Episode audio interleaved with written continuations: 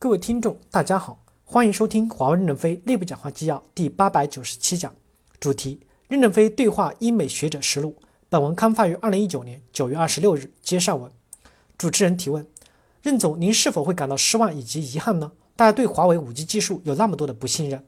任正非回答说：我觉得，首先，中国过去是一个贫困的国家，也是一个落后的国家，大家都认为中国不可能赶上来，但事实证明，中国就赶上来了，像火车一样，火车跑快了。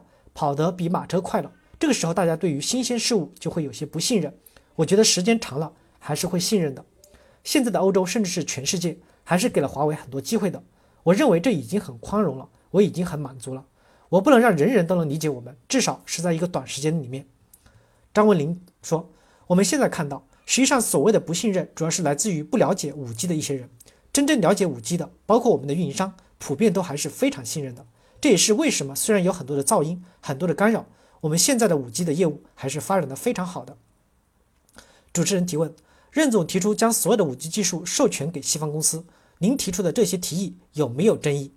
任飞回答说：我们不是授权给所有的西方公司，我们是授权给一家西方公司，就是独家让一家公司来买我们的许可，这样五 G 才有规模市场的支撑。这家公司我们觉得应该是美国公司，因为欧洲有自己的五 G。韩国和日本也有自己的东西，只需要在改进和发展的过程中去调整。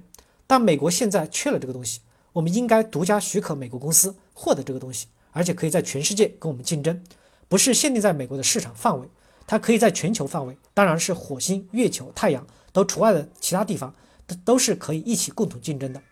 我们这样做的目的就是希望未来最大的产业应该是人工智能，我们希望在人工智能中不要遭受第二次实体清单。但人工智能第二次实体清单是不可能存在的，因为它是以软件为基础的东西，我们可能会超越另外的规格。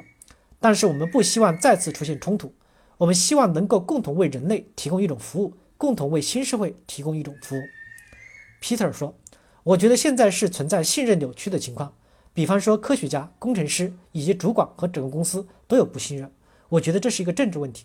我觉得这个问题本身不在于技术，或是从事技术的人，这并不是对技术的恐惧。”因为你看，三 G、四 G 也是有类似的恐惧，但是有一些差别。因为现在是社交网络才放大了这种影响的。大家认为只要数量多就代表着正确性。如果说很多人都在做同样的事情，就会产生一个大范围的影响。比方说，现在很短时间内就可以出现两千万家社交媒体发布的消息。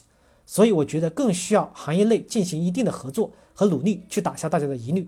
这是我们需要去做的。现在并没有证明证据证明存在关于技术的问题。如果真的有技术，比方说你真的有证据说明在医疗行业或其他行业可以用技术来杀人，那么这会是一个很大的问题。但是我觉得现在新的技术，我们是需要有切实的证据才能证明是否存在问题的。主持人说：“任先生，我说一下刚刚说的授权。五 G 的技术如果给美国一家公司，那么授权的内容是什么？硬件、软件、源代码吗？”任正非回答说：“首先，所有的专利都是公平的、无歧视的授予给这个公司的。”第二是关于五 G 全部的专有技术、源代码、硬件技术、交互、生产的经验，包括如果他需要的话，芯片的设计也可以授权。